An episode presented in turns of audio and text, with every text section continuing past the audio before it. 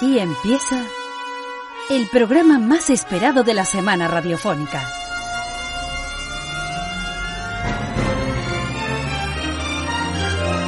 Un viaje a la aventura en las ondas de la 10 Capital Radio a partir de este momento y durante la siguiente hora. Objetivo La Luna, una nueva radio, una nueva era.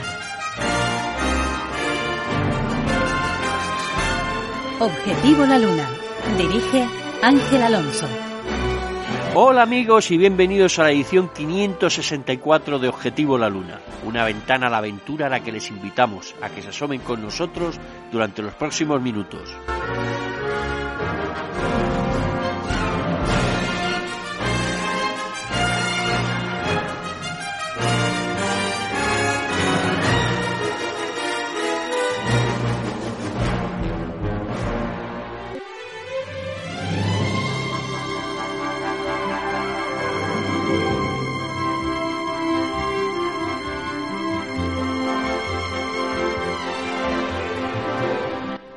Al igual que el paraguas de libertad que proporcionan las Fuerzas Armadas, las Fuerzas y Cuerpos de Seguridad o cualquiera de los servidores del Estado que dentro y fuera de nuestras fronteras velan por la seguridad y por alejar los riesgos y amenazas para que la vida de los ciudadanos se pueda desenvolver con la máxima tranquilidad, hay cosas que exigen mucha prudencia y contrapesos del poder que en democracia hay que respetar.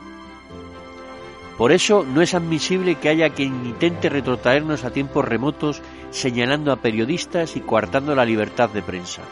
Está todo tan revuelto y manoseado que alguno pudiera llegar a olvidar que la labor independiente y honesta de los profesionales de la información constituye la mejor garantía para el mantenimiento de la buena salud de la sociedad y de la democracia.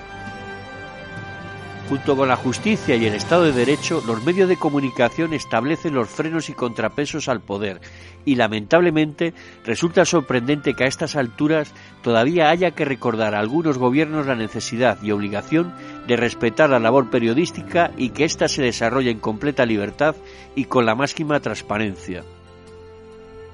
De todos es sabido que en épocas de dificultad se necesita la visión profesional de los informadores para distinguir la verdad de la mentira y que una democracia es más fuerte cuantas menos dificultades se ponga a la libertad de prensa y a la ética y objetiva labor de los periodistas. Ya no son hechos aislados y la desvergüenza e impunidad con la que se manejan algunas formaciones políticas empiezan a recordar a pasados movimientos totalitarios de muy triste memoria. Cuando faltan los argumentos y la capacidad de gestión, los radicalismos siempre acaban atajando por el camino de la imposición, y una de sus primeras víctimas era la libertad de prensa y la libertad de expresión.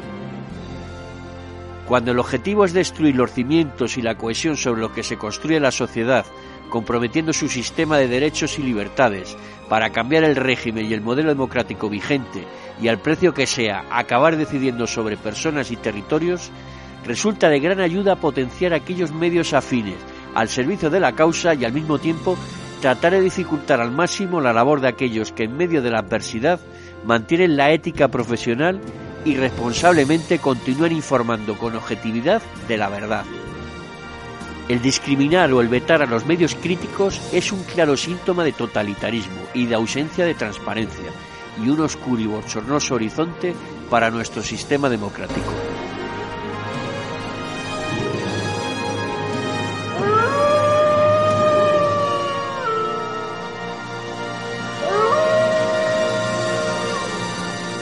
Objetivo La Luna, con Ángel Alonso.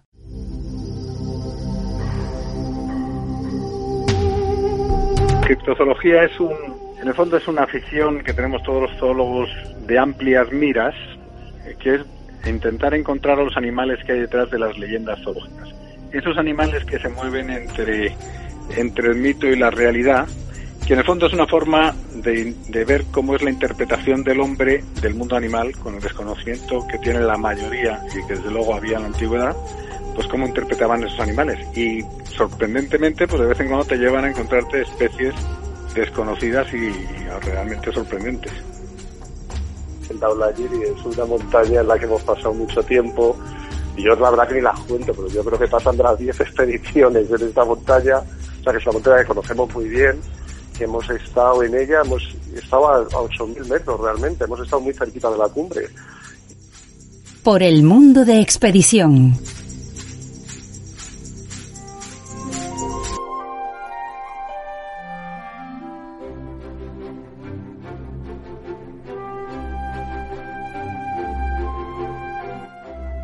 Celestino Franco, bienvenido. Bien, muchas gracias, Ángel.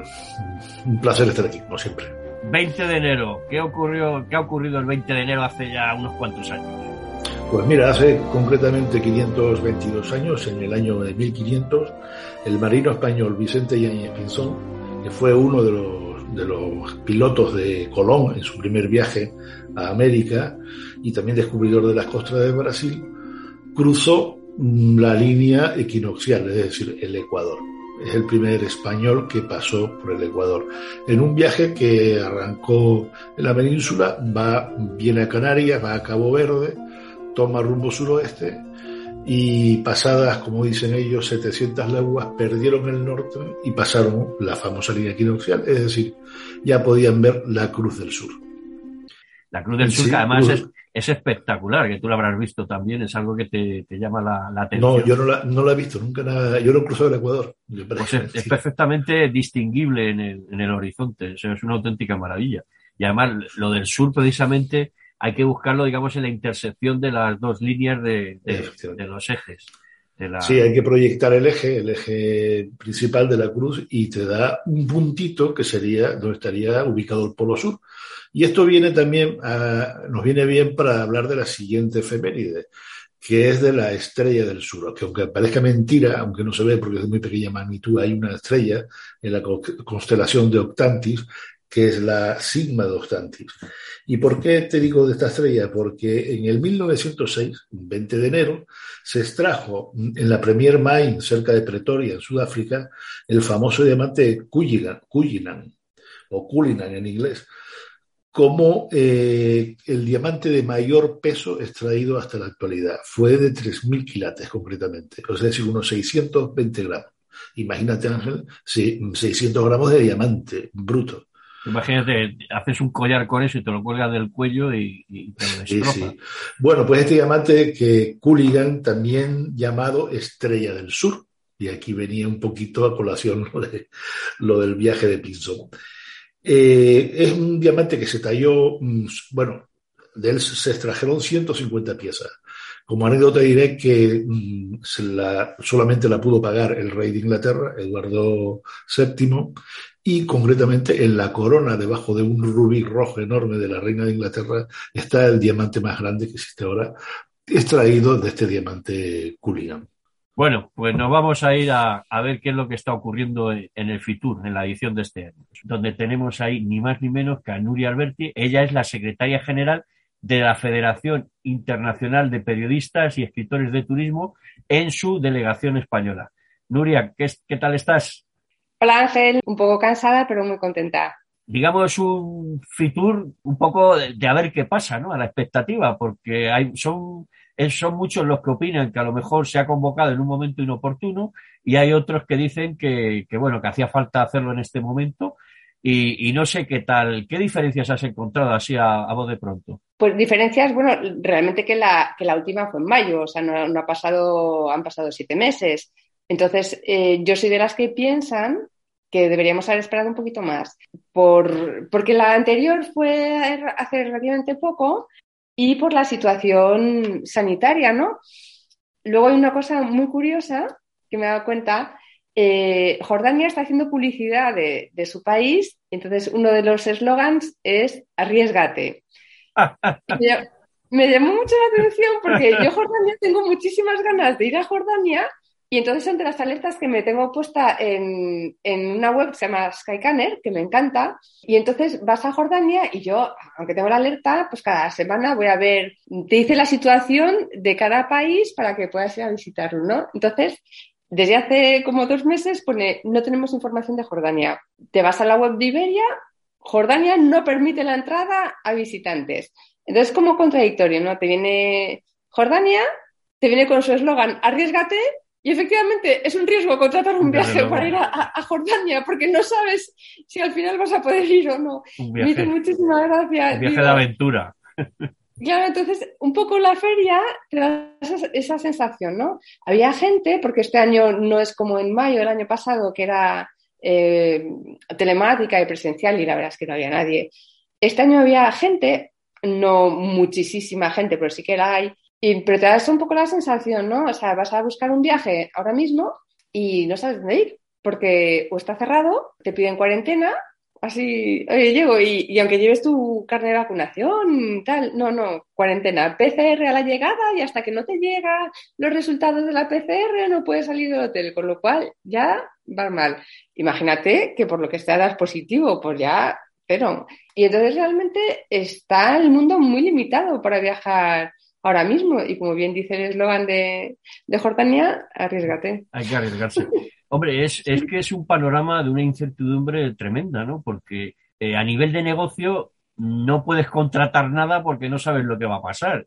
Y tampoco puedes vender nada porque tampoco sabes lo que va a ocurrir. Entonces, yo creo que a lo mejor este Fitur, y tú me dirás, se queda solamente como un mero tema promocional de, lo, de, un, de un continuismo, de decir, aquí estamos, tenemos un país maravilloso, para cuando se disipe esto de la, de la pandemia y podamos volver a viajar otra vez. Pues yo creo que sí, la verdad, porque es un, es, eh, yo que he vivido otras ferias otros años que espectaculares, tú lo sabes, eh, con una animación increíble, todos están con sus trajes regionales o de sus países, abarrotado de gente, de gente muy interesada, que era prácticamente imposible conseguir una entrevista en un stand. Aquí te buscan ellos como, oye, pero ¿a qué hora quedamos? Pero, pero ¿qué te he dicho? Pero ¿me puedes confirmar la hora? Pero por favor, pero dime, pero tal, y, ¿sabes? O sea, una presión ya como, oye, porque tengo hueco, que, que te vengas, pero fija ya la hora y tal, ¿no? Y sí, yo creo que pues eh, los países que han ido, eh, hombre, España, la representación es increíble, pero, por ejemplo, Japón como tal no, no tenía el stand de Japón, sino es la oficina de representación de turismo de Japón en España, con lo cual tiene un pequeño stand, o sea, no es oh, Japón con su, con su mega stand, ¿no? Moscú como Expo del 2030, ya se está promocionando como destino de Expo Universal del 2030. Y entonces dices, si de aquí al 2030... Cualquiera sabe. Cualquiera sabe, ¿no? Y bueno, pues la, el país invitado, entre comillas, era la República Dominicana, es la República Dominicana, se vende muy bien, pero yo creo que tuve una conversación el otro día contigo. Yo he estado, justo el verano pasado no lo conocía, estuve el verano pasado en la República Dominicana, me gustó mucho, pero conozco Fuerteventura y las playas de Fuerteventura, o sea, para mí son mejores que la República Dominicana. Pero fíjate qué curioso, Ángel, y esto ya son un par de años, tres, que lo llevo pensando. Yo todos los inviernos voy a Canarias, me gusta mucho el, clima, todo vuestra gastronomía, me chifla, me encanta ir. O sea, yo siempre me quedo una semana del año anterior para, para viajar, me la dejo y para ir a Canarias, ahí a relajarme, a descubrir nuevos sitios pero de verdad que para un peninsular es prohibitivo, o sea, es, increíble. Y el verano pasado, cuando estuvimos pensando con amigas y tal, que hacíamos en verano, habíamos la idea inicial era hacer un tour de dos islas canarias. El vuelo en agosto de Madrid a Fuerteventura costaba 460 euros, solo el vuelo. Con eso te vas una semana entera al Caribe. Exacto. Es, que eso, mientras no se ajuste el tema de, los vuelos, demás, lo demás es imposible. Nuria Alberti, secretaria general de la Delegación Española de la Federación Internacional de Periodistas y Escritores de Turismo. Ha sido un auténtico placer tenerte aquí en Objetivo la Luna y lo que me gustaría es tenerte muchas veces más aquí con nosotros. Bueno, el placer es mío y a tu disposición para cuando quieras. Tienes aquí, y esta es tu casa, Nuria. Un besazo muy fuerte. Muchas gracias, igualmente.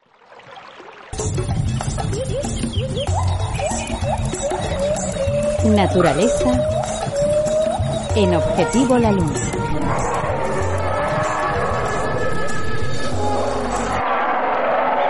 Llevan habitando los océanos del mundo desde hace 400 millones de años. Se conocen más de mil especies fósiles y aún hoy, en la actualidad, más de 350 especies siguen navegando por las aguas del planeta. ellos son los tiburones, y de ellos vamos a hablar con nuestro amigo Sergio Hanket. Querido Sergio, ¿cómo estás? Pues muy a gusto aquí poder estar en antena con ustedes para hablar de estos maravillosos animales. Unos animales que arrastran un triste estigma desde aquella película Tiburón de Steven Spielberg. La verdad que le ha hecho muy mala fama, pero no, no se la merece, porque los tiburones de toda la especie que hay, pues no son tan peligrosos como se pinta. De hecho, pues hay aquí en Canarias, de lo que más conozco, pues te podría decir que no hay ninguna muerte causada por, por tiburones, pero sí casualmente por, por cetáceos, por delfines, por ejemplo, ¿no? Ha pasado una vez con un delfín mular, por lo cual el tiburón es un predador, por supuesto, pero como cualquier otro animal marino o terrestre, ¿no? Pero no se alimentan de carne humana, que es lo más importante para nosotros. Imagino que dentro de las 300 o más de 350 especies que habitan en la actualidad, eh, habrá de todo. Habrá desde tiburones enormes, como puede ser el tiburón peregrino o el tiburón ballena, que, que es gigantesco, y habrá también tiburones muy pequeñitos que tú conocerás y habrás tenido ocasión de fotografiar en alguna ocasión. Sí, es cierto, es cierto. Lo que podemos dividirlo entre los, tiburones son los pelágicos, los que viven en mar abierto y que no están relacionados directamente con el fondo, y luego los bentónicos, ¿no? que son más de fondo, que pueden vivir en la misma eh, orilla, en, pocos metros de profundidad, o a gran profundidad, superando incluso los 500 o los 1000 metros. ¿no? Pero yo, como, como fotógrafo, como, como buceador, distingo mm, sobre todo dos familias de tiburones, ¿no? que sería eh, cuando uno eh, vas a verlo, es decir, que tú te tiras al agua y tú sabes, tú estás, por ejemplo, pues en Polinesia y sabes que a tirarte al agua a sumergir va a encontrar con tiburones. Y luego están el segundo grupo, que son los que te vienen a ver y que no está avisado, ¿no? Entonces, aunque no sean especie peligrosa en absoluto, pero sí que está el factor sorpresa. Y yo creo que ahí sí que se hace una diferencia entre los dos grupos de tiburones que podamos encontrar, ¿no? Por debajo del agua. ¿Habitan todos los océanos o tienen unas zonas, digamos, favoritas o zonas donde hay mayor población de tiburones que en otras? Hombre, por supuesto, a nivel mundial, pues se puede viajar, por ejemplo, pues en la Polinesia francesa, por ejemplo, donde, donde hay muchísimos tiburones. Están en todos los mares, ¿no? Que queden claro, pero hoy en día, por ejemplo, los destinos más, más cotizados, pues podemos hablar de las Islas Maldivas, eh, Filipinas, el Atlántico también, con Canarias, con las Islas Azores, depende un poquito la, la especie que, que quiera ver, ¿no? Pero, por ejemplo, ¿en el Ártico puede haber tiburones? ¿En el Ártico? Sí. Sí, hay, tiburones, hay tiburones en todos los mares del mundo. Y es más, donde hay tiburones, se supone que es, que, hay un, que, es un mar sano, ¿no? Sano, ¿el por qué? Porque, eh, es decir, que ya tienen comida suficiente, se alimentan de peces generalmente, y luego, pues son, ellos son bastante sibaritas, ¿no? En cuanto, en cuanto el tema de, calidad de agua, eh, también de la presa que están comiendo, por lo cual, donde hay tiburones, podemos pensar que es un hábitat un hábitat bastante, bastante cuidado ¿no? para, para ellos. Hemos estado hablando de eso, de más de 350 especies, hemos hablado del peligro que pudieran tener los, tiburones. ¿Cuáles serían las especies, digamos, más peligrosas a tener un, un, poquito más de cuidado que con otras? Bueno, en el ranking pues está el tiburón blanco, que fue el protagonista de, el número uno, el, el de, de, la película Jaws, ¿no? Está también el tiburón tigre, pero bueno, al fin y al cabo, pues hoy en día, pues como lo he comentado antes, pues se puede viajar en, en, Sudáfrica, en Guadalupe, en Australia, en, en, las Islas Maldivas, pues para bucear con estos tiburones. Sí es cierto, sí es cierto que para hoy en día para bucear con el tiburón blanco eh, muy pocos lugares del mundo se puede hacer sin jaula. Yo tuve la suerte en Sudáfrica, en esta época pude hacerlo, y la verdad que la sensación es totalmente distinta, ¿no? De estar eh, protegido en una jaula o estar directamente en su hábitat, ¿no? Es, distinto. Pero las demás especies, pues se puede bucear perfectamente, incluso hasta los temidos, mm, hasta hace cuatro o cinco años, tiburón tigre, pues hoy en día pues se puede acercar incluso en apneas, no hay que ir ni, ni con botella, están en la superficie, están en 8 o 10 metros de agua y se puede disfrutar de su presencia sin peligro ninguno. Incidentes, sí que lo puedes haber, puede haber un incidente como lo, podría, lo podríamos tener en, en tierra con, con, un perro o con caballos, ¿no? Pero lo vuelvo a repetir, los tiburones no se alimentan de carne humana y no nos van a atacar porque tampoco somos para ellos pues una, una presa, ¿no? ¿Qué cosas son verdad, Sergio? Eso de que huele la sangre desde mucha distancia y acuden precisamente cuando eh, alguien se hace una herida o un pez empieza a sangrar de alguna manera, se acercan voraces a devorarlo. El tema de cómo ahuyentarlos, eso que se dice que darles un puñetazo en el morro que, suele funcionar. ¿Qué cosas hay, es de verdad o es de mentira? Porque ¿qué es lo que tiene el, el tiburón muy desarrollado? ¿El olfato o el oído o las dos cosas? Bueno, primero vamos a empezar con lo que había comentado, que está los grupos, los tiburones que te vienen a ver y luego lo que tú vas a ver. Pues en gran parte del mundo los tiburones que vamos a ver es porque se alimentan, ¿no? Se hace la práctica del feeding.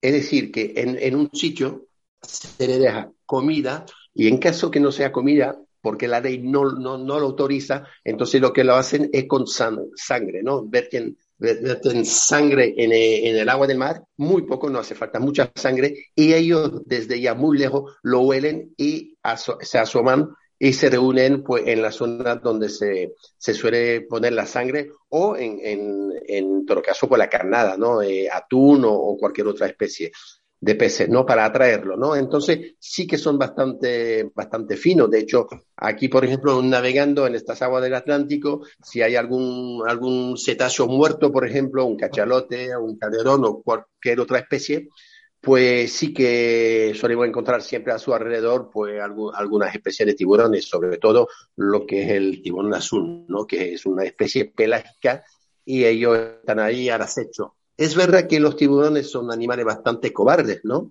Eh, lo que vemos en la película, que ellos se acercan, devoran a su presa, pues eso, por ejemplo, es una mentira. Ellos son muy pacientes, comen muy pocas veces eh, a lo largo de, no de su vida, sino del mes, por ejemplo. Y entonces cuando tienen una, presa, lo normal, que la pueden morder, por ejemplo, pero luego esperan que, se desangre, ¿no? Que se muera para poder seguir con, la comida, ¿no?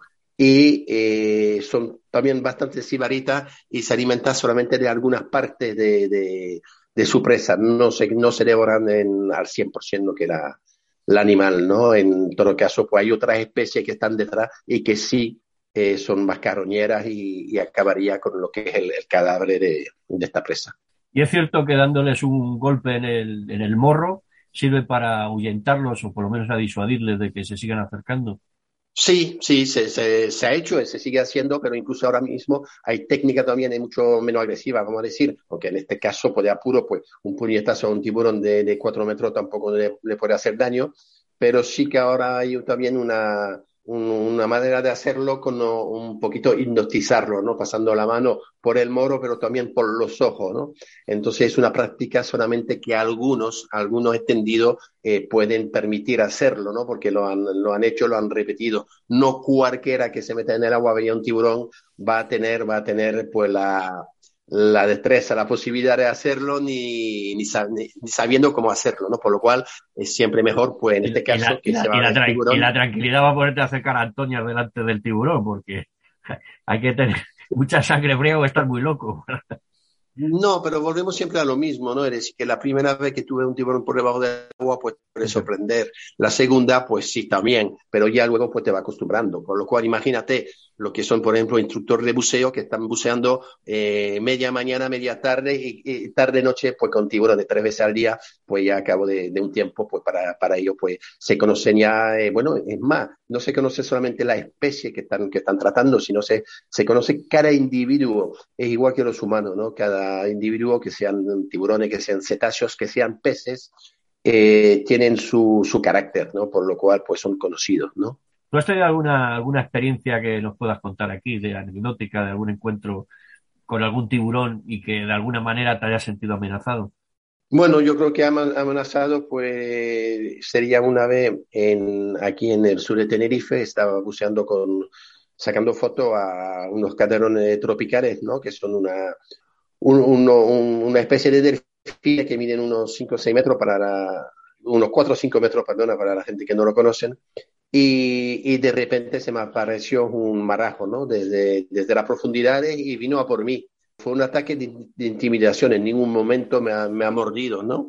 pues la verdad que ahí pues te, te sientes un poquito desprotegido porque está en alta mar, está en un fondo de eh, que alcanza ahí pues quizás los, mil metros, por lo cual no tiene ni dónde esconderte ni nada para defenderte ya que, que estás a, pulmón y, y, bueno, en este caso pues estás en bañador y con suerte que tenía una cámara en mano que fue más o menos lo que pude, con, con esta cámara que pude protegerme, ¿no? Pero son anécdotas, ¿no? He estado en, en Facabara, por ejemplo, en, en Polinesia rodeado de más de 300, 400 tiburones y no pasa nada, no pasa nada. Ellos no van a ir a, por ti, para ellos pues no, no eres ni su presa ni su enemigo. Entonces los tiburones son necesarios para mantener los océanos limpios, eso es indudable. ¿Qué es lo que tenemos que hacer para evitar eh, perjudicar a los tiburones sin quererlo hacer? O sea, me refiero en cuanto a técnica de pesca y cuidados que tenemos que tener. Bueno, eso es cierto, ¿no? De hecho, hoy en, hoy en día hay muchísimo movimiento a nivel a nivel internacional, ¿no? En la defensa de, los tiburones, sobre todo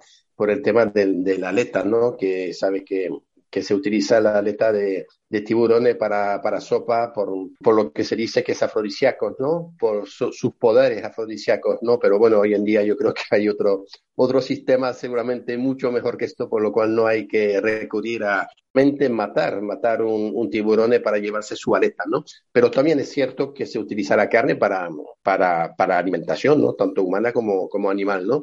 Eh, al final forman parte de, de nuestras presas se pescan, pero sí que hoy en día pues ya, ya están, hay bastantes especies ya protegidas a nivel internacional, son, son convenios internacionales y bueno, esperamos que se vaya reproduciendo, ¿no? Es decir, que debería ya mm, poco a poco pues el esfuerzo que se está haciendo desde, como le he dicho, eh, organizaciones, organizaciones internacionales, ¿no?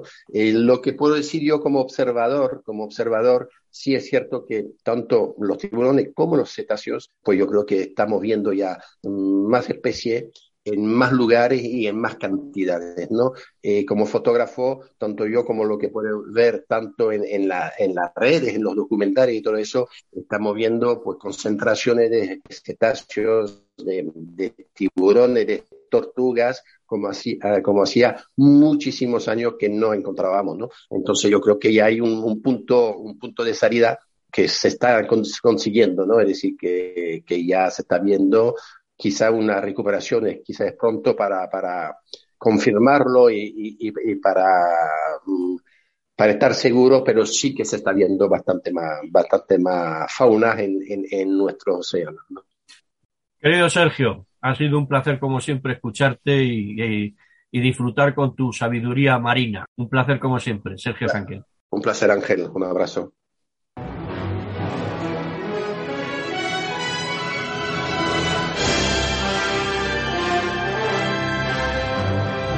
Síguenos en Facebook y en objetivolaluna.es.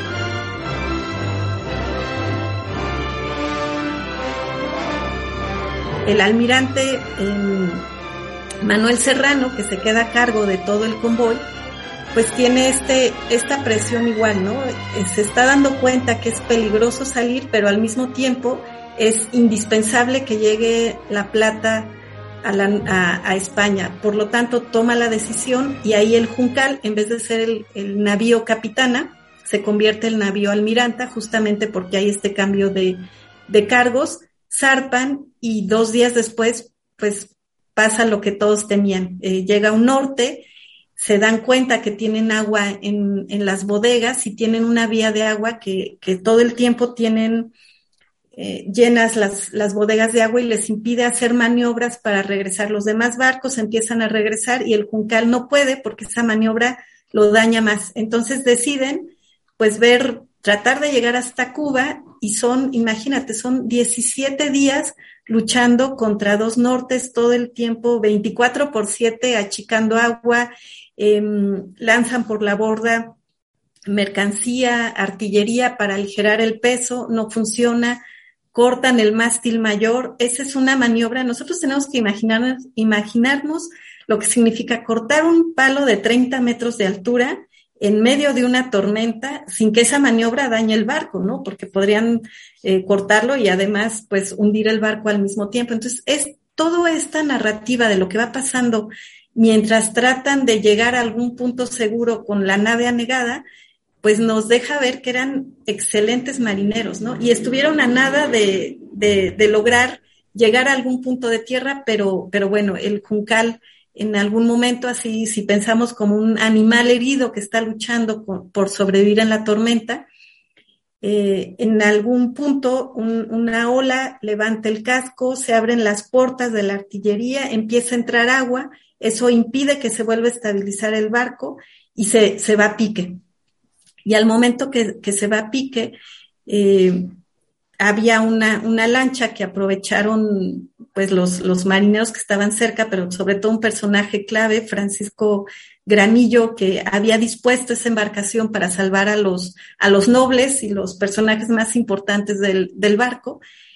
Esa, esa lancha, en el momento que el juncal se está yendo a pique, la lancha queda flotando sobre el agua, 39 personas logran eh, entre nadar, medio ahogado, subirse, el, el, remolino que se genera cuando se hunde el juncal lanza la lancha fuera del remolino y quedan a bordo 39 sobrevivientes que son los que van a contar la historia después y que permiten que se, que se conozca lo que sucedió a bordo, tanto del Juncal como en el momento del naufragio, y 300 años, 90 años después, pues que se determine un área de búsqueda para esta embarcación.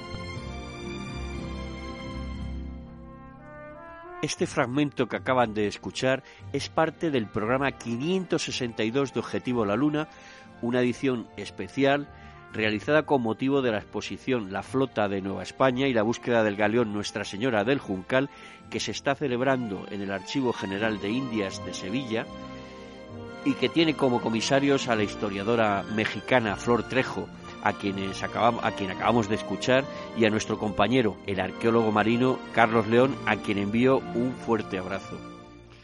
Pueden acceder al programa completo a través del enlace Programas de Radio en el blog objetivolaluna.es.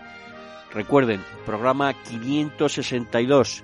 Se lo recomiendo, no se lo pierdan. Escuchan ustedes Objetivo la Luna.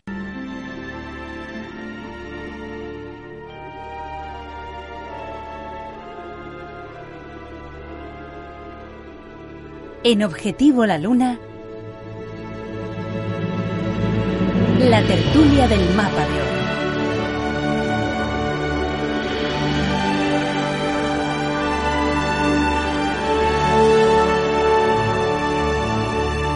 Y llega el momento de la tertulia del mapa de oro. Y para que haya una tertulia, lo que tiene que haber son tertulianos. Y aquí los tenemos. Ellos son Fernando González Siches. ¿Cómo estás, Fernando? Recién, llegado, recién llegado de Roma. Y tenemos, y tenemos también por ahí a Óscar Soriano. Querido Óscar, ¿cómo estás? Muy bien, ¿y vosotros? Muy bien. Oye, no sabéis qué semana me están dando con lo del monstruo del Lagones. Aquel comentario de que, Óscar, que lo ibas a explicar y algo así, aunque ya sabemos el resultado, que le has quitado toda la magia, has hecho un spoiler tremendo, de que no existe.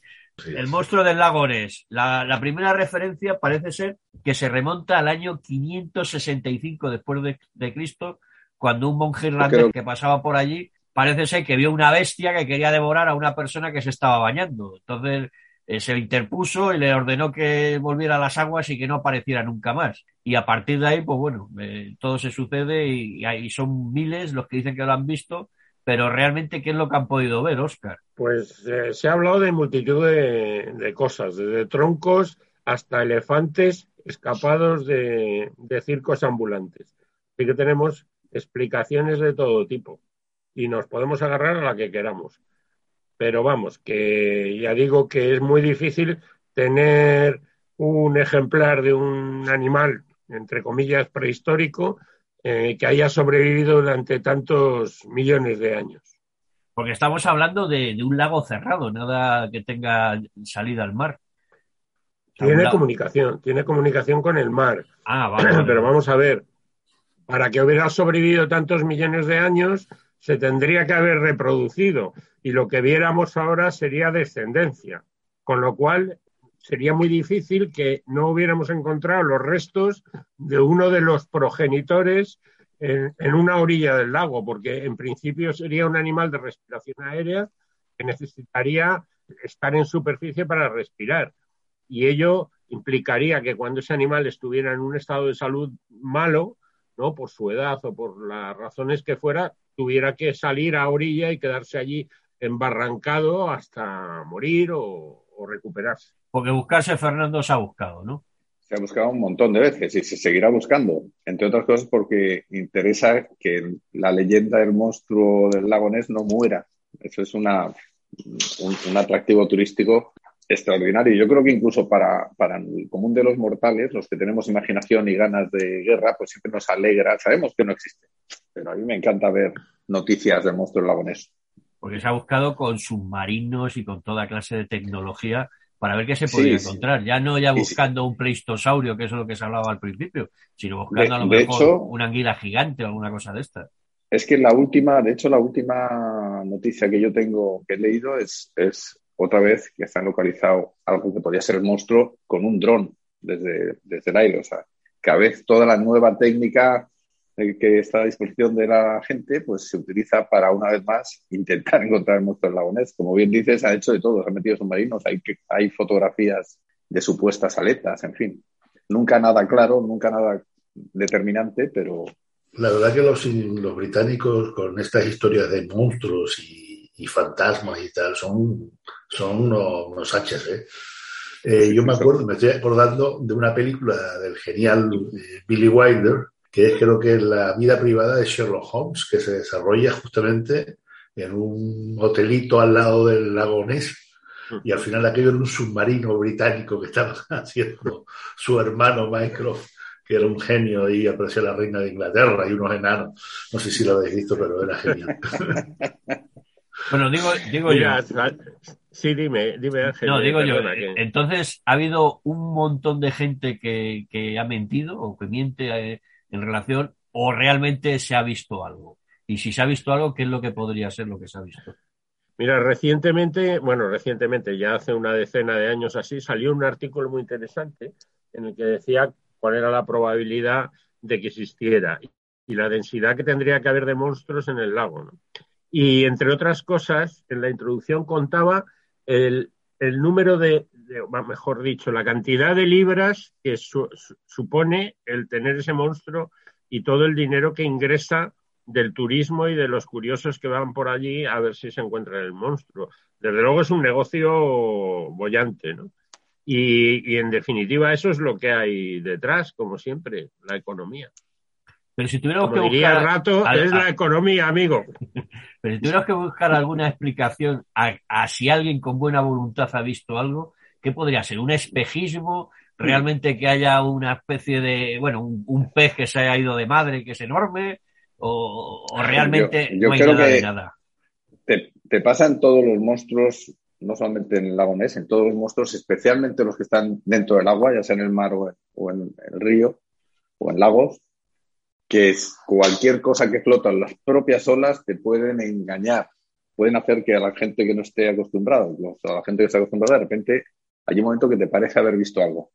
Y luego la imaginación es libre, en una tierra que además tiene un maravilloso whisky por todas partes, pues con bastante frecuencia, eh, pues te empuja a ver, eh, puede haber sido un gran pez, puede haber sido un grupo de, de peces al asomar, puede haber sido una ola, Pueden haber sido muchos animales de lo más normales, pero que en un momento determinado y en determinadas condiciones generan una imagen mágica, falsa. Mira, una de las imágenes, una de las imágenes tomadas del supuesto monstruo del lagonés es la cabeza de un elefante con la trompa con la trompa hacia, hacia arriba. Se veía eh, en una de las fotografías más conocidas de,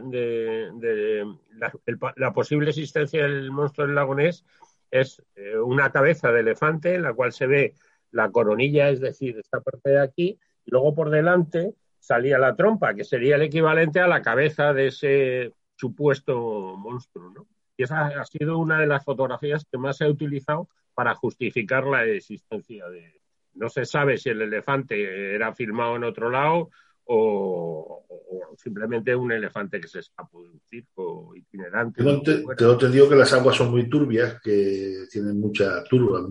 En, en muchos lagos existe una cantidad de, de, taninos derivados de la digestión de madera. En este caso, lo que dan es un color ámbar, un color así amarronado, y es lo que da esa, turbiedad a, las aguas de determinados lagos, lagunas, en fin. Bueno, y teniendo en cuenta que el supuesto monstruo eh, sea carnívoro o, sea herbívoro, también habría que, ver si, realmente hay suficiente comida en el lago para que se pudiera mantener. Que se trata de, calcular la cantidad eh, de biomasa que tenía que haber para alimentar a una colonia de monstruos de este tipo, porque uno solo ya hemos ha quedado claro que no puede existir durante Además del supuesto monstruo, ¿qué otras especies conviven en el lago Ness? Entre eh, especies que existen, pues salmón, sobre todo. Salmón es quizá el, pez más común allí, ¿no? Y no sé si también han entrado algunas focas. Creo recordar que se hablaba de que habían entrado focas desde el mar. Se había visto, por lo menos en la costa y con posible comunicación, algún gran esturión. Los del son más bentónicos, o sea, viven más en el fondo, ¿no? Comiendo con sus barbillones ahí, revolviendo el, fango, para sacar su, alimento. En definitiva, esta tertulia ha sido un jarro de agua fría para aquellos que mantenían la ilusión con, la existencia del monstruo del lago Ness, que, que, bueno, aún así, aunque no haya monstruo en el lago Ness, que sigan yendo porque, como decía Fernando al principio, siguen teniendo un buen whisky en Escocia y yo creo que ya eso también merece una buena visita. Y hay otros monstruos y otros lagos, y algunos de ellos los conoce muy bien Fernando. bueno, pero eso lo, eso lo vamos a dejar para otro día. Fernando, un abrazo muy fuerte. Oscar, lo mismo, te digo. Un abrazo. Un abrazo para todos. Hasta la semana que viene. Un abrazo muy fuerte. Chao. Adiós.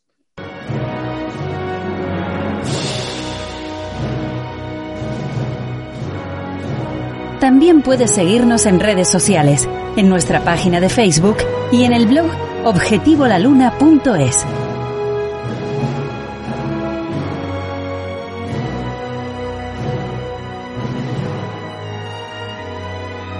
Objetivo la Luna, una ventana a la aventura.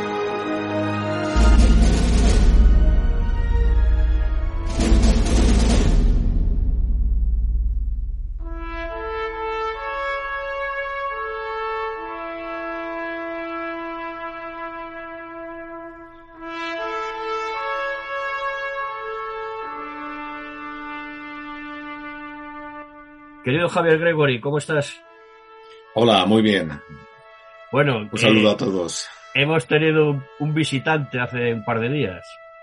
Pues sí, un visitante que podría haber creado más de un problema, porque es uno de los asteroides calificados y clasificados por la NASA como killers, es decir, asesinos.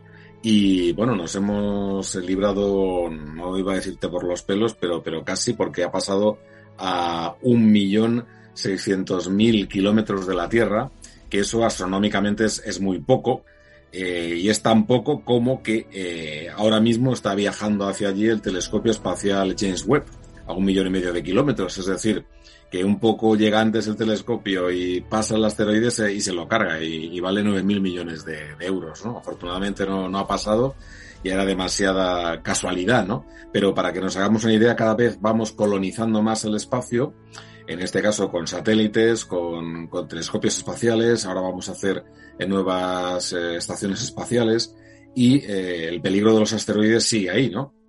Este es un asteroide que medía o que sigue midiendo un kilómetro de largo, que es un asteroide ya importante que si hubiera impactado contra la Tierra, pues hubiera provocado en el mar, por ejemplo, un enorme tsunami que podría haber eh, pues puesto en peligro gran parte de los continentes, ¿no? y si hubiera caído en tierra, pues hubiera pulverizado pues todo lo que hubiera tocado, ¿no?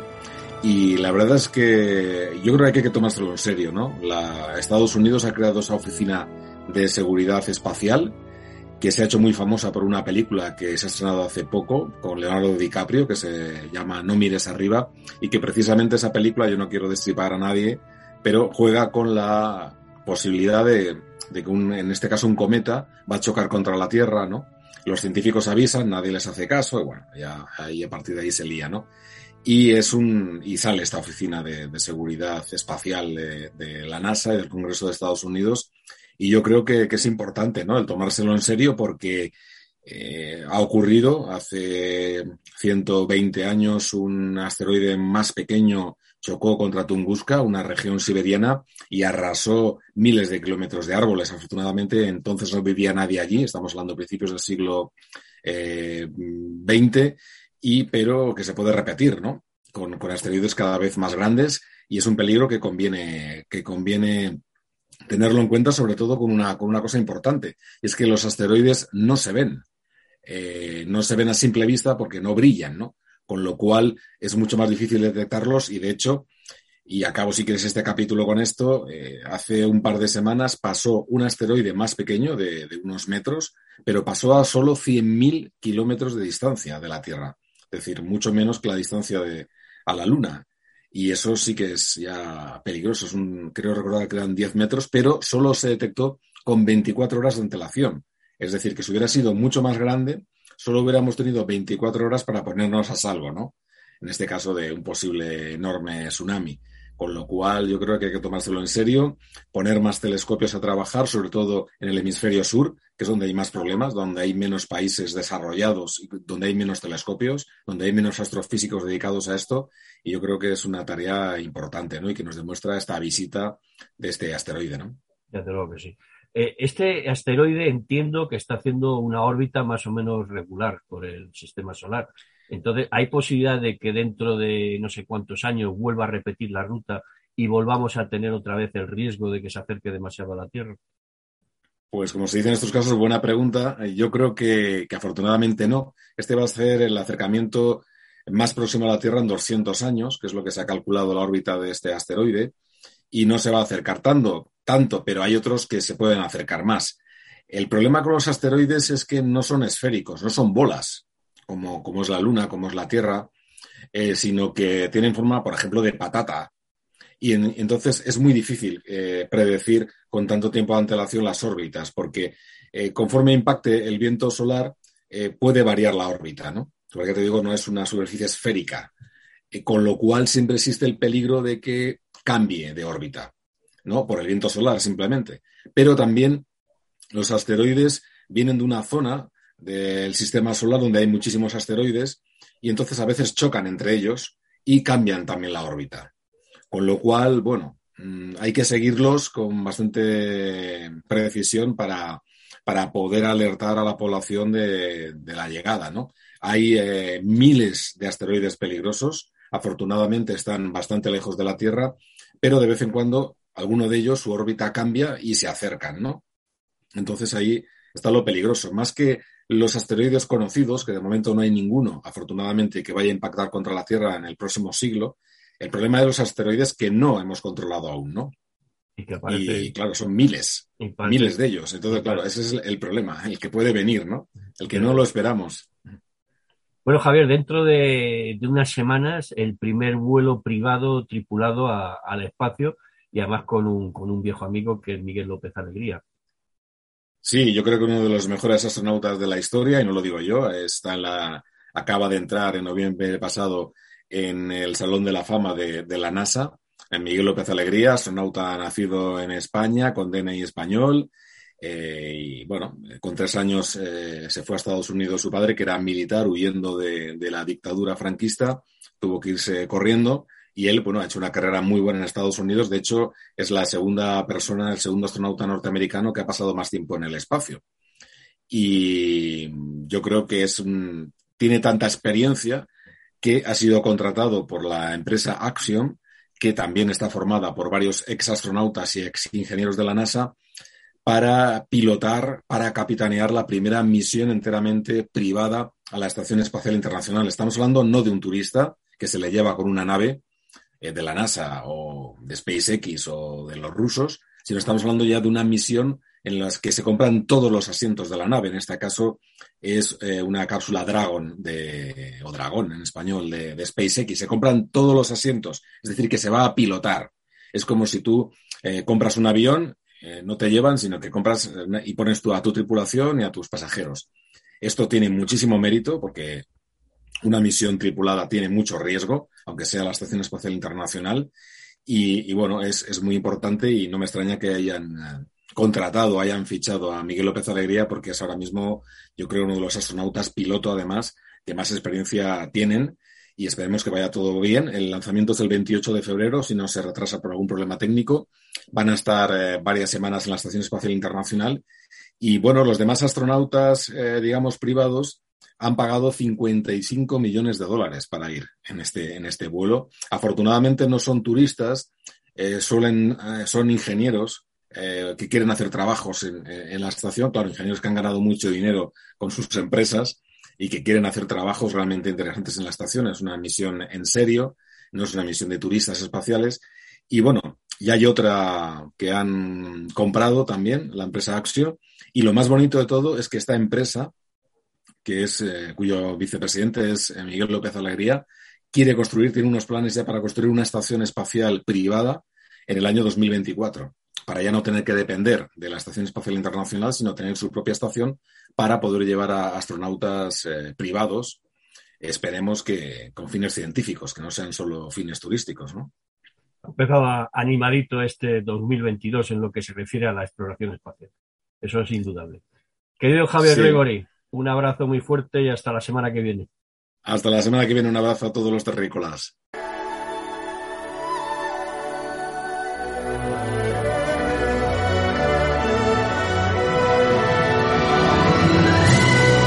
Objetivo La Luna.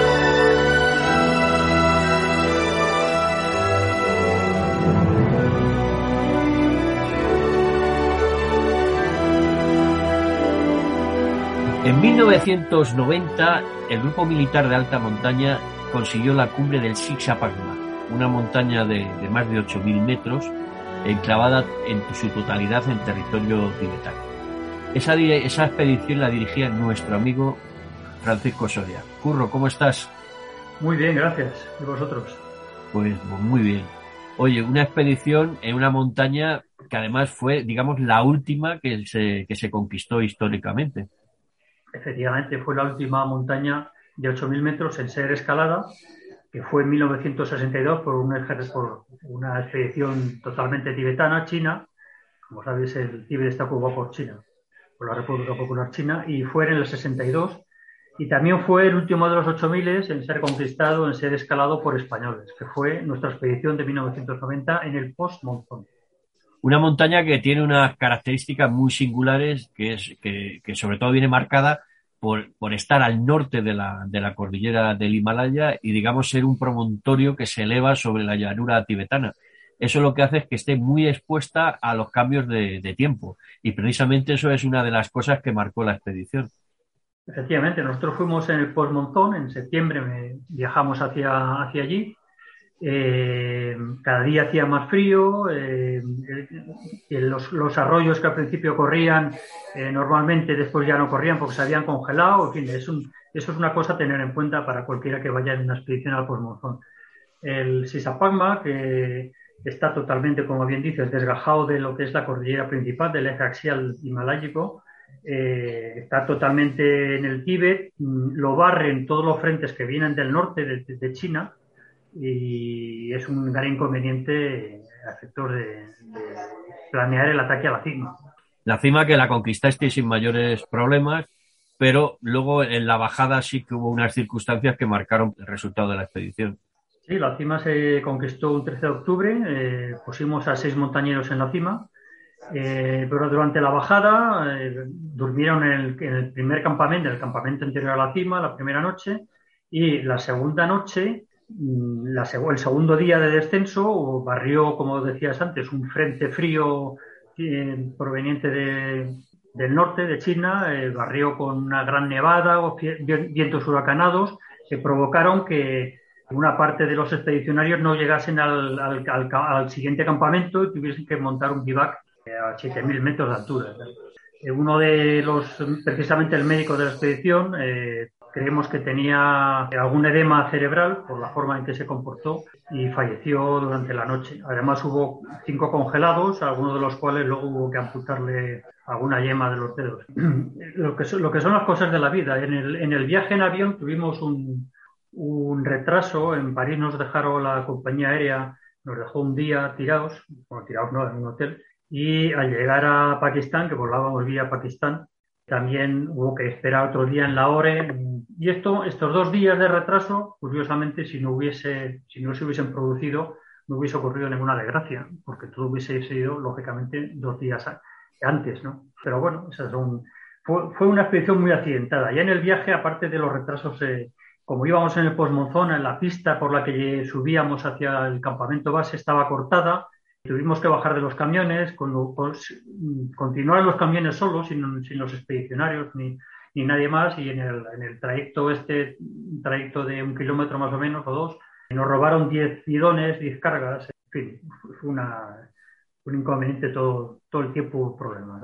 Además, esta expedición venían dos, venían tres eh, montañeros de la Federación Española, entre ellos el vicepresidente Jordi Pons y dos montañeros más, ¿no? En fin, tiene su parte buena y su parte mala. Su parte bonita es que se consiguió la cima y su parte negativa, la que, la que, la que acabo de contar, el fallecimiento y las, las lesiones de nuestros compañeros. En esta expedición pudimos comprobar una cosa curiosa, que es que llegamos en camión hasta 5.000 metros y al bajar del camión, sin aclimatar ni nada, pues uno, lo, lo típico, ¿no? Pues oye, pues no es para tanto 5.000 metros, ¿no? Bueno, pero cuando te bajas del camión, empiezas por ahí a andar sin ningún problema, pero cuando hay que descargar toda la, todo el equipaje, una tonelada o tonelada y media, no recuerdo, se te suben las pulsaciones a, 190, vamos, eh, pulsaciones por minuto cuando empiezas a descargar los bidones, eh, toda la impedimenta, las tiendas, etcétera, entonces notas que estás sin aclimatar. De hecho, la primera noche que pasamos en el campo base, que se, como he dicho, se llega en camión hasta allí, hubo, que, hubo gente que hubo que bajarla, tuvieron que bajar al pueblo anterior a pasar la siguiente noche porque, aquello era, amenazaba ruina, ¿no? y además fue una, una, expedición muy singular porque aparte del grupo militar de alta montaña, el personal de la Federación Española de, Montañismo, también coincidisteis por primera vez con el equipo de televisión española de Al filo de lo imposible y digamos que fue la primera de muchas colaboraciones que, tuvieron, que vendrían luego después. Efectivamente, al llegar al campo base avanzado, que está a dos días del campo, del campo base al que se llega en camión, nos encontramos que había unos españoles que nos recibieron perfectamente y muy amablemente con una, una jarra de té y que lo cual agradecimos, por supuesto. Y este, estos eran los miembros del programa de televisión española de Alfredo de lo Imposible que también estaban intentando llegar a la misma montaña. Ellos no hicieron la cima principal porque el Sisapama, curiosamente, es una arista que en su punto más elevado es una altura de aproximadamente, hay varias mediciones eh, por ahí, pero vamos, eh, la que se suele dar como más fiable es 8.043 metros. Pero hay otras dos cimas, eh, dos cimas que son más bajas, lógicamente. Las, montañas tienen una cima, que es la más, el punto más alto del, del macizo. Pero esta anterior cima, que está a dos horas de la primera, tiene unos 8.013 aproximadamente metros. Y eh, la diferencia entre una y otra es que para llegar de la cima secundaria a la principal hay dos horas más de ida, cruzando una pala muy expuesta, y otras dos horas de vuelta, lógicamente. Esto provoca que, bastantes expediciones se queden en la, en la cima secundaria, que es lo que hizo Televisión Española en aquella ocasión. Luego, en otra ocasión más adelante, sí que llegaron eh, posteriormente en otros años a la cima principal. Celestino, nos queda un minuto. Sí, eh, Curro, para alguien lego en la materia alpinística como yo, eh, dentro de los 14 8000, ¿cuál consideras tú que es el que tiene más dificultad? O sea, por riesgo o por el trabajo que conlleve o algo de eso. Hay dos, hay dos, dos nombres clarísimos. El técnicamente más difícil es el K2, que es la segunda cima más alta. Al igual que el Everest, el problema del K2, aparte de técnicamente, es que hay que pasar dos, dos noches por encima de 8.000 metros. Y la más peligrosa está generalmente admitido que es el Anafurna, porque por las avalanchas y por la estadística dice que la mitad de la gente que intenta la cima muere. Curro, ha sido un auténtico privilegio tenerte aquí y contarnos esta, esta experiencia. Un placer, como siempre, tenerte con nosotros, querido Curro Soria. Muchas gracias, lo mismo digo. Escuchan ustedes Objetivo la Luna.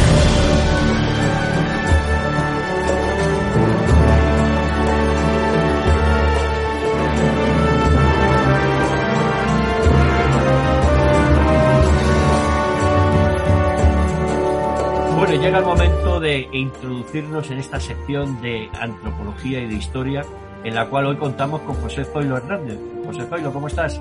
Hola Ángel, muy buena. Pues muy bien, la verdad, muy bien. Bueno, hoy tenemos un tema apasionante que es el tema de los gladiadores de la, de la antigua Roma. Y hablamos de la antigua Roma porque imagino que es un, fenómeno que sucedió en la antigua Roma, no fue anterior de griegos, ni de persas, ni nada más. Pues sí, los juegos, los juegos de, gladiadores, tal y como los conocemos, eh, comenzaron en, Roma, ¿no? Y, cambiaron muchísimo dentro de, los casi mil años que, que tenemos historia de Roma, cambiaron muchísimo de cómo eran al principio a cómo dejaron de ser al final, ¿no? Al final del imperio, cuando después de, promulgar el cristianismo como, como religión oficial, pues se dejaron de, hacer juegos gladiatorios, ¿no? Sí, porque al principio empezó como una especie de, de ritual de ajusticiamiento de, enemigos o prisioneros de la República, pero la cosa se, se dieron cuenta de que era un espectáculo que, que, atraía a las masas y era una forma de darle algo al pueblo y la cosa parece que se fue sofisticando, ¿no? digamos que pasó de amateur a hacerse muy profesional.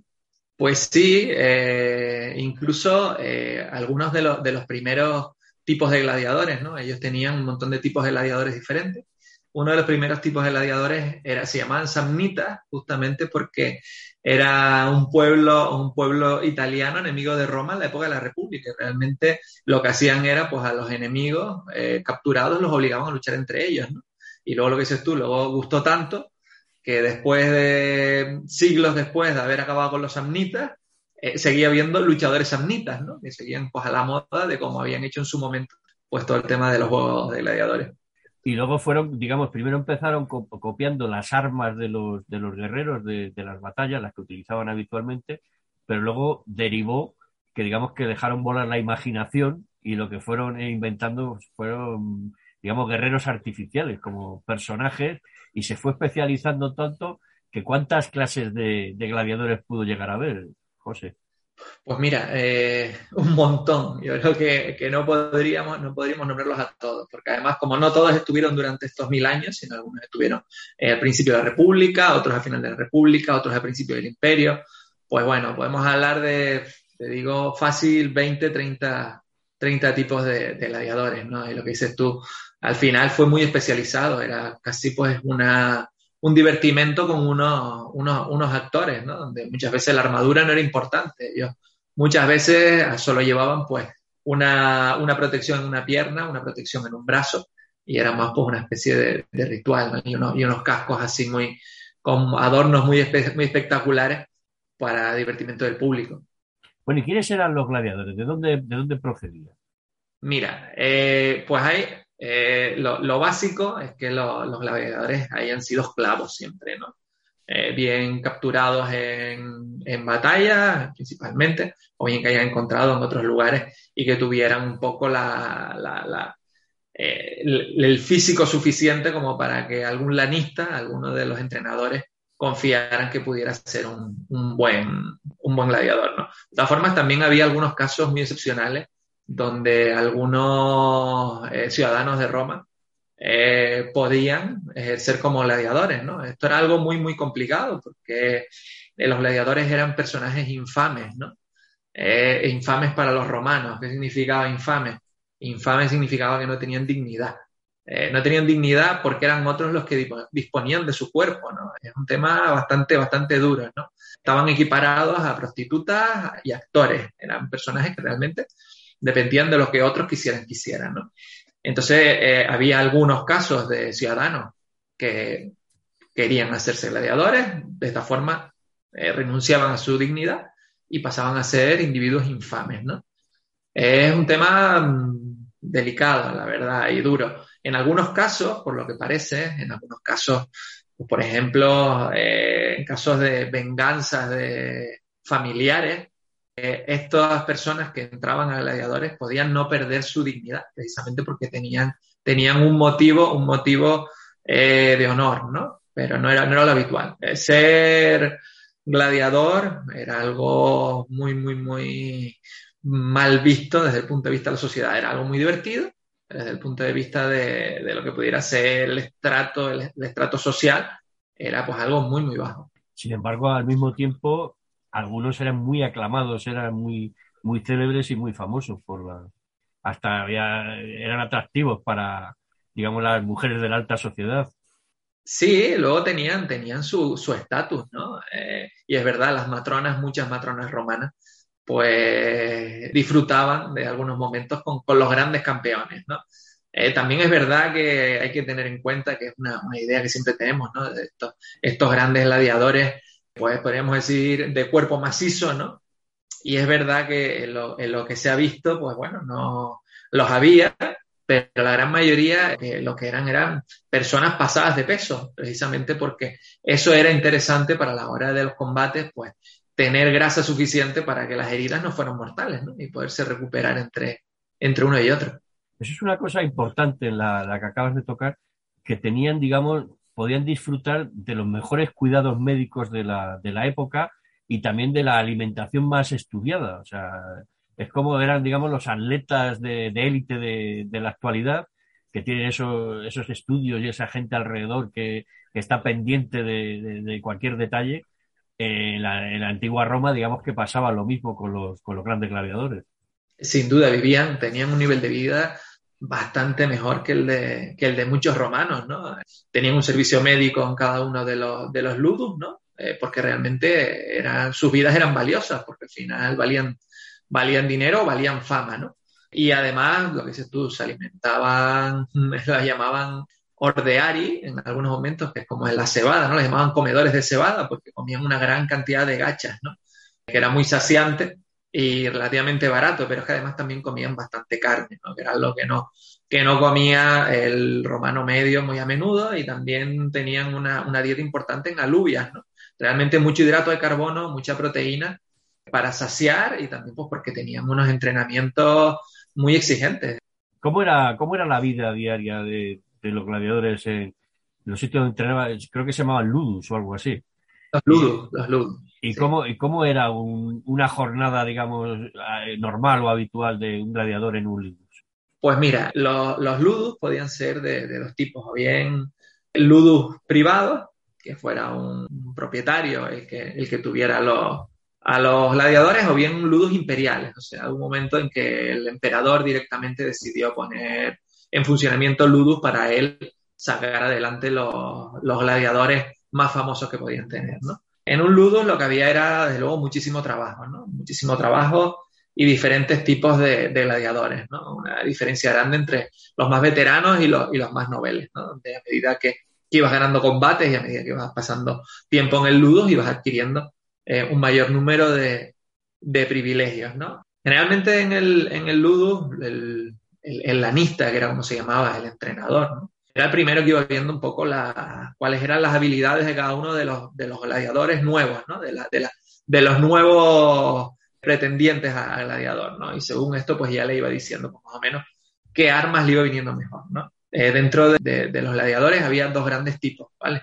Por un lado estaban los gladiadores que tenían un escudo pesado, se llamaban escutari, y luego otros que tenían un, escudo muy ligero que se llamaba parma, y entonces lo llamaban parmulari, ¿no? Estos eran los dos grandes tipos. Bueno, también luego había diferentes, diferentes gladiadores que podían tener, no, tener escudos, sino eran gladiadores muy, muy, muy poco habituales, ¿no? Había gladiadores incluso que podían ir en carros, ¿no? Como los antiguos carros de los celtas de britanos, pues estos se llamaban Esedarius, ¿vale? Luego también podía haber gladiadores que fueran arqueros, Sagitarius, y luego había otros gladiadores que podían ser lanzadores de, jabalina, que, ya, yaculator, ya, yaculatores, ¿no? Y luego estaban los que realmente tenían escudo y los que, los que luchaban entre sí, ¿no? Generalmente lo que hacían era luchar un, un gladiador pesado, como se llamaba, el del escudo pesado, con un gladiador ligero, ¿no? de primera puede parecer que el gladiador pesado tenía bastante más ventaja que el otro, ¿no? Porque iba con un armamento más pesado y unas protecciones mejores, ¿no? Lo cierto es que a los romanos les gustaba mucho lo de que las cosas estuvieran equilibradas y que los combates no fueran rápidos. Claro, más, claro, les hacían faenas a los pesados, ¿no? Por ejemplo, a los pesados les ponían unos cascos muy espectaculares donde apenas veían. Y entonces, pues, entre lo ágiles que eran sus sus rivales y lo poco que veían, pues realmente eh, eran, casi eran eh, cilindros de metal, ¿no? Donde, donde no veían muy bien dónde estaba su, su oponente, ¿no? entonces, bueno, pues ahí según la, corpulencia, según las agilidades, pues el lanista iba decidiendo pues qué tipo de, de, armas, por así decirlo, eran los que podían trabajar el nuevo, el nuevo recluta, ¿no? Entrenamiento, comer, entrenamiento, comer, descansar, entrenamiento, comer y descansar. ¿no? Y así, y así llegaban al día del combate. Celestino, no sé si tienes alguno que preguntar alguna cosilla. Pues sí, estaba muy interesante. Yo creo que ya muchas las has hecho tú. Ya, ya creo que solo me queda la típica. Al final, es verdad, el símbolo, el signo ese que hacían del dedo para abajo para que lo mataran o del dedo para arriba para que sobrevivía, o es también un mito de las películas de Hollywood. Pues no, no, no es exactamente correcto. No es exactamente correcto. El gesto no era exactamente arriba y, abajo, ¿no? Era más bien, yo no, más bien. Eh, ¿Matamos o no matamos? Vale, a ver, generalmente no sé, era muy raro que, se llegara a decidir matar un gladiador, porque un gladiador era una fuente de ingresos. Entonces eran muy raras las ocasiones en las que se. Sí, era, y era como decir, a lo mejor hay que, hay que romper la pierna a Messi o algo de eso, porque sería juego. Y una cosa, hay un, hay un tipo de gladiadores que, para que, se, para que vean lo, por un lado, lo, lo los cínicos y lo, desagradables que podían llegar a ser los romanos en algunas cosas.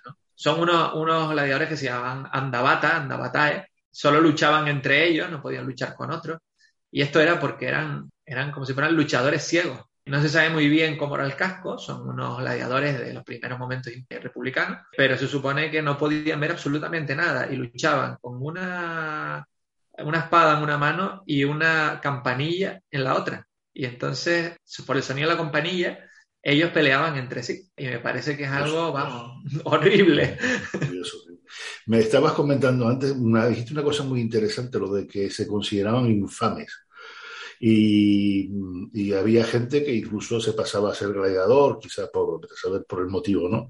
Pero recuerdo desde la película Gladiator que se ve que Cómodo, el emperador, eh, lucha contra, contra Gladiator, contra el Hispanicus, y realmente la vida real fue, fue cierto. O sea, cómodo llegó a luchar eh, como gladiador. Quedan dos minutos. Mira, con lo que, con lo que dice, con lo que decía Celestino, mira, esta novela es de un compañero, se llama Spículo, y Juan Tranche, se llama él, está publicada por Suma, y es un poco a colación con lo que dice Celestino. Spículo, el personaje, es un, es un patricio, es el hijo de un patricio que realmente lo que, lo que él quiere es ser gladiador, le encanta pelear, le encanta demostrar que es el mejor en, un, en una arena, ¿no?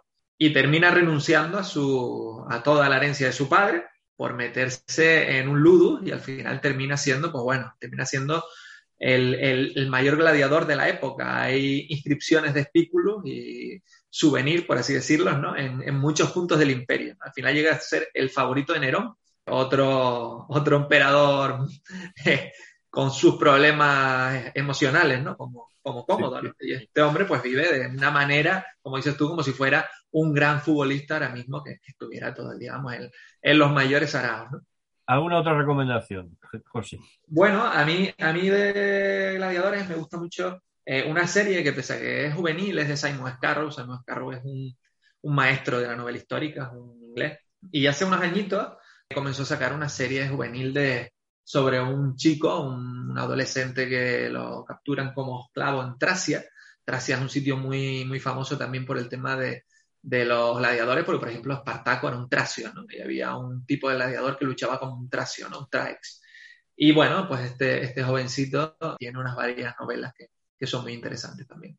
Si alguien está interesado en ensayos, no ya novelas, a mí me gusta mucho este ensayo de Alfonso Maña, ¿vale? Lo tenemos aquí de Gladiadores, el gran espectáculo de Roma. La editorial es Ariel. Y está muy, muy bien porque además te separa por época. A mí, yo que soy un enamorado de, la tardo antigüedad, del final del imperio, es de las pocas ensayos que tratan cómo eran los juegos de gladiadores, los pocos que había después del año 300, ¿no? Y eso para mí mm, siempre se agradece.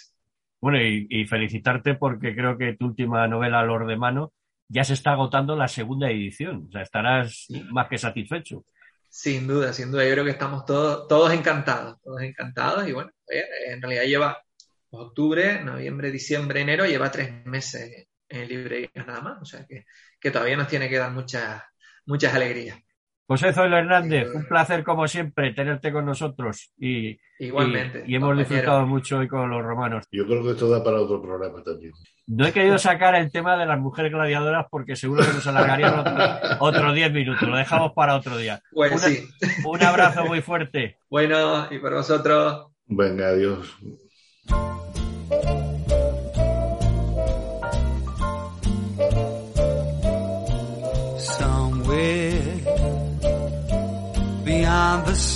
En Objetivo La Luna, una isla al sur.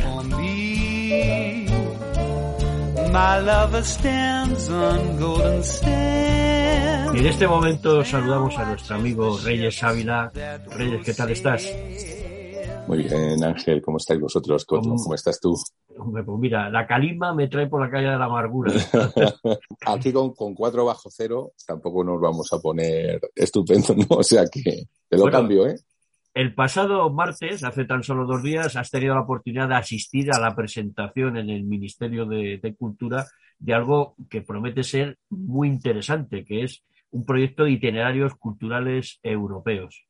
Eh, explícanos, ¿de qué, ¿de qué va esto? Vamos a ver, eh, no es un proyecto nuevo, es un proyecto que tiene un recorrido importante, históricamente desde el año 87, en el que el Consejo de Europa puso en marcha esta iniciativa que de alguna forma eh, pretende, eh, pues como su nombre indica, conectar a través de ejes temáticos singulares de, a nivel histórico, antropológico, cultural en líneas generales, conectar determinados eh, lugares, itinerarios, para, mm, bueno, pues darle una visibilidad a los valores culturales europeos, eh, dándole a su vez, ese, con ese valor de ruta o itinerario, la posibilidad de recorrer, mm, de, de conocer y en, claro, de disfrutar turísticamente de los, de los itinerarios. ¿no?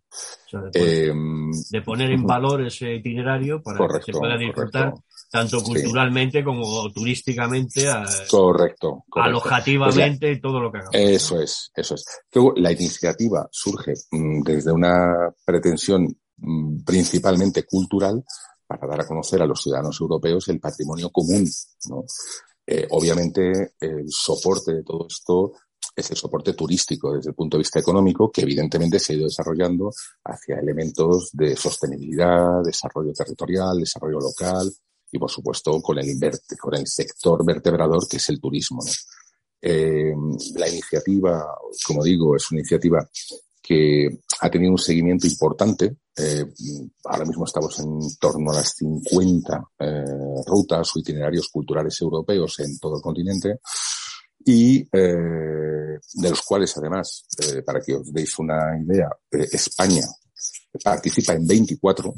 Es decir, o sea, está, 24 de las 50. correcto. está muy representado. De hecho, fue, fue España el país promotor de este tipo de, iniciativa, de este, de este proyecto. ¿no? ¿Qué ha ocurrido? Bueno, pues ha ocurrido que sucesivos gobiernos, la idea de Europa, eh, una financiación no constante, no perfectamente definida, muy diluida entre los distintos estados, pues ha generado eh, una, una constelación de rutas pues muy diferentes. Eh, evidentemente, por ejemplo, lo que todos tenemos en mente en Europa como rutas, como puede ser el Camino de Santiago, eh, está perfectamente definida. De hecho, fue la primera ruta certificada como ruta o itinerario cultural europeo en el año 87. Con lo cual, bueno, pues eh, es evidente ¿no? de lo que estamos hablando. Sin embargo, mm, eh, por ejemplo, se otra ruta extraordinariamente interesante, como es la ruta de los fenicios, que además acoge cerca de, de, 20 países, ¿no? Porque no solamente en esta ruta están los países europeos, sino están los del norte de África, ¿no? Cogiendo todo el Magreb, etcétera eh, bueno, pues eh, realmente no constituye un itinerario, o una ruta como tal, sino que son mm, puntos focales que de alguna forma han tenido conexión o relación con el mundo fenicio. Mm, mm, museos, universidades que desarrollan estudios que no tienen como tal una lectura tan turística propiamente dicha. Entonces, bueno, eh, ¿qué, ¿qué, pretende el Ministerio con esta reunión o con esta iniciativa? Pues obviamente relanzar una idea que tiene muchísimo valor, que tiene muchísimo peso que es terriblemente atractiva, unas posibilidades de, disfrute y de goce enormes, pero eh, que de alguna forma ha estado un poco desamparada, por darle un, calificativo suave. Y de alguna manera, la reunión que nos, que nos convocó el, martes, pues lo que pretendía era eh, acoger a todos los gestores españoles de las rutas eh, y de alguna forma comenzar un proceso de coordinación, de visibilización perfectamente definido, ¿no? de ordenación, si, si me permite es la palabra, ¿no? de, todo, de todo el modelo. Entonces, esta es un poco el, la razón de ser de lo que, de lo que ha supuesto la reunión en el, en el Ministerio de los 24 itinerarios que, comentabas que tenía España, aparte del Camino de Santiago, que es el que todos tenemos en la cabeza, ¿cuál ha sido el que más te ha gustado, el que más te ha llamado la atención? Eh, de verdad que hay joyitas, ¿eh? El de los Vikingos, eh, por supuesto el legado andalusí, que es una verdadera maravilla, una joya por donde, por donde la cojas. Eh, igualmente tienes todo lo que tiene que ver, por ejemplo, con con el mundo eh, de la, de la cosas muy curiosas, ¿no? Como el mundo del hierro en los Pirineos o las rutas del románico europeas.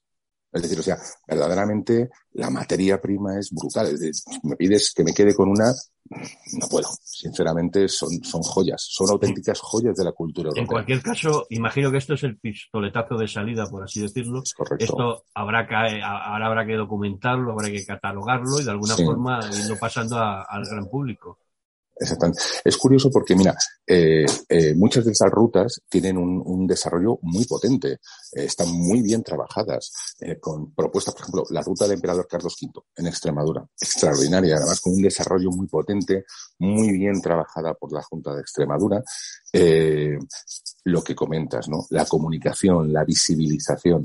De hecho, el Ministerio tiene una iniciativa ahora mismo para mm, generar una, una, web integral de todas las rutas de, culturales europeas en España, ¿vale? Eh, para dar a conocer, para poner en, en, función turística todo esto y además está trabajando en una app, en una aplicación eh, móvil para poder tener toda la información, los itinerarios, las posibilidades eh, yo creo que esto será una realidad como muy tarde, pues para el año que viene, como muy tarde, ¿no? Hay que tener en cuenta que son 24 itinerarios, ¿no? Y que realmente hay muchos de ellos que están muy, muy desarrollados. Meter toda esa información y traspasarla al gran público, pues tiene su, su, su trabajo y desde lo, tiempo. Desde lo que sí. ¿Y a nivel europeo, alguno que te haya llamado la atención? Pues mira, eh, a nivel europeo, la verdad es que, eh, por ejemplo, la ruta del Renacimiento italiano, sinceramente, quizá por, por cierta información, me, me, ha encantado, ¿no? El tema de la, de la, de la, del Renacimiento, como, como lo tienen trabajado. Además, en ese sentido, los italianos eh, han, han desarrollado una, una labor Mm, ya sabes, ¿no? Con ese gusto, integrando con un turismo, desde el principio, con un turismo de calidad, con un turismo enogastronómico extraordinariamente atractivo y complementando muy bien las experiencias culturales puras, por así decirlo, con lo que es el disfrute eh, del país en, su, parte más, eh, más, más humana, por así decirlo, ¿no? Entonces, pues, por ejemplo, esa podría ser una, una de ellas. Bueno, pues lo que habrá que hacer es estar pendientes y, de vez en cuando echar un vistazo a esa página web del Ministerio de Cultura, a ver si va desarrollando ya este proyecto, que la, que la, verdad que es muy, muy, muy, muy interesante. Muy bonito, muy interesante, sí, señor. Querido Reyes Ávila, un placer como siempre. Un gran placer para mí también. Un abrazo muy fuerte. Hasta la próxima y un abrazo muy fuerte. Hasta la próxima. Chao, chao.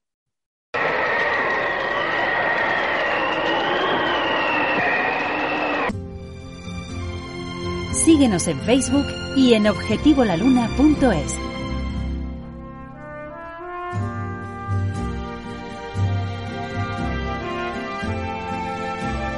Bueno, Celestino, tal día como hoy también, un 20 de enero, pero de 1958, salió el, publicado el primer cómic de Mortadelo y Filemón, como Mortadelo y Filemón, agencia de información probablemente el cómic más, más popular de España y su autor Francisco Ibáñez. Sí, y te puedo decir, Ángel, que para mí el cómic, que yo creo que me lo he leído casi todo. eh, los publicaron inicialmente en una revista de salida que se llamaba Pulgarcito, me acuerdo de mi padre me la compraba y ahí además, pero mi favorito era Mortadelo y Filemón, no cabe duda. Y el personaje evolucionó bastante desde entonces hasta, hasta los últimos. Y fue años después, en 1969, cuando la pareja dio un salto evolutivo importante al ingresar en La Tía. En La sí. Era una agencia, se supone que de inteligencia, que era un auténtico, un auténtico desastre. Y bueno, y ahí incorporaron, programa, eh, personajes muy entrañables como el profesor Bacterio, Ofelia, el superintendente Vicente. Sí, sí, sí. La verdad que, y luego ya las historietas pasaron a ser mayores, porque antes era una historieta casi de una página, pasaron a ser casi temáticas, libros completos, ¿no? Y es más, yo creo que es el cómic español internacionalmente más difundido, que en más lenguas se ha traducido. Sé que en Italia, en Grecia, en, Suecia, en Noruega, en Francia. ¿eh? Tú sabes que Mortadelo y Filemón viene de mortadela y filete. Entonces, Está claro. había, había, algo de hambre en aquella época, quizás. Sí, de la época de la, de la posguerra y eso. Pero bueno, muy, muy entrañable, porque de cierta forma retrataba esa España que había cuando, cuando surgió en el año 58, pero que bueno, que ha ido evolucionando y hasta prácticamente en la actualidad eh, Francisco Ibáñez ha seguido, digamos, operativo y ha seguido sacando eh, ejemplares. Inicialmente yo creo que fue una especie de parodia de, de Sherlock y Watson, de Sherlock Holmes y Watson, ¿no? Entonces se supone que Filemón era el Sherlock y el Watson el Mortadelo, pero fíjate tú, es una parodia. La verdad que yo, yo, tío, te voy a decir una cosa, yo me reía, ¿eh? pero reía carcajadas. Muy gracioso. Querido Celestino, un abrazo y hasta la próxima semana. Hasta la próxima semana, Ángel, como siempre un placer.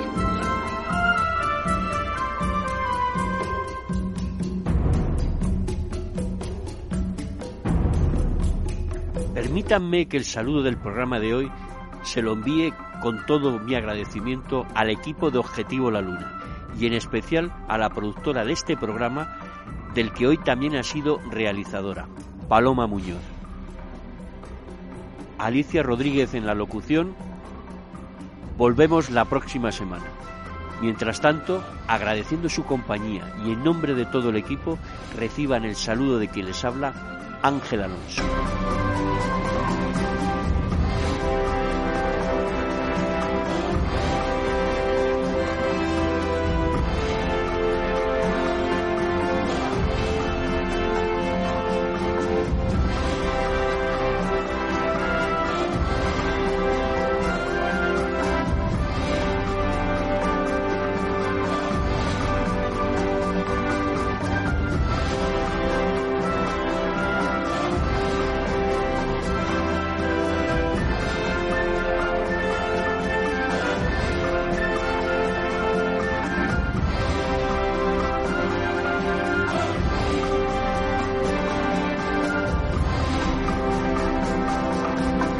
Objetivo La Luna.